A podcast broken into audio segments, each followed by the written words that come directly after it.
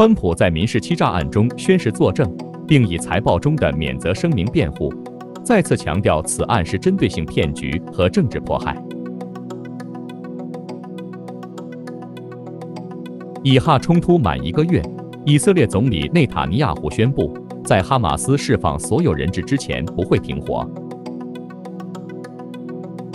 五名共和党总统候选人十一月八日将出席在迈阿密举行的第三次总统辩论，川普仍选择缺席。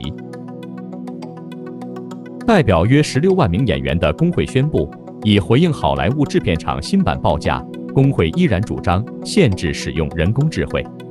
乌克兰总统泽伦斯基邀请川普访问乌克兰，并表示川普无法控制乌俄战争。川普曾宣称，如果他在俄罗斯发动全面入侵时担任总统，这场战争就不会发生。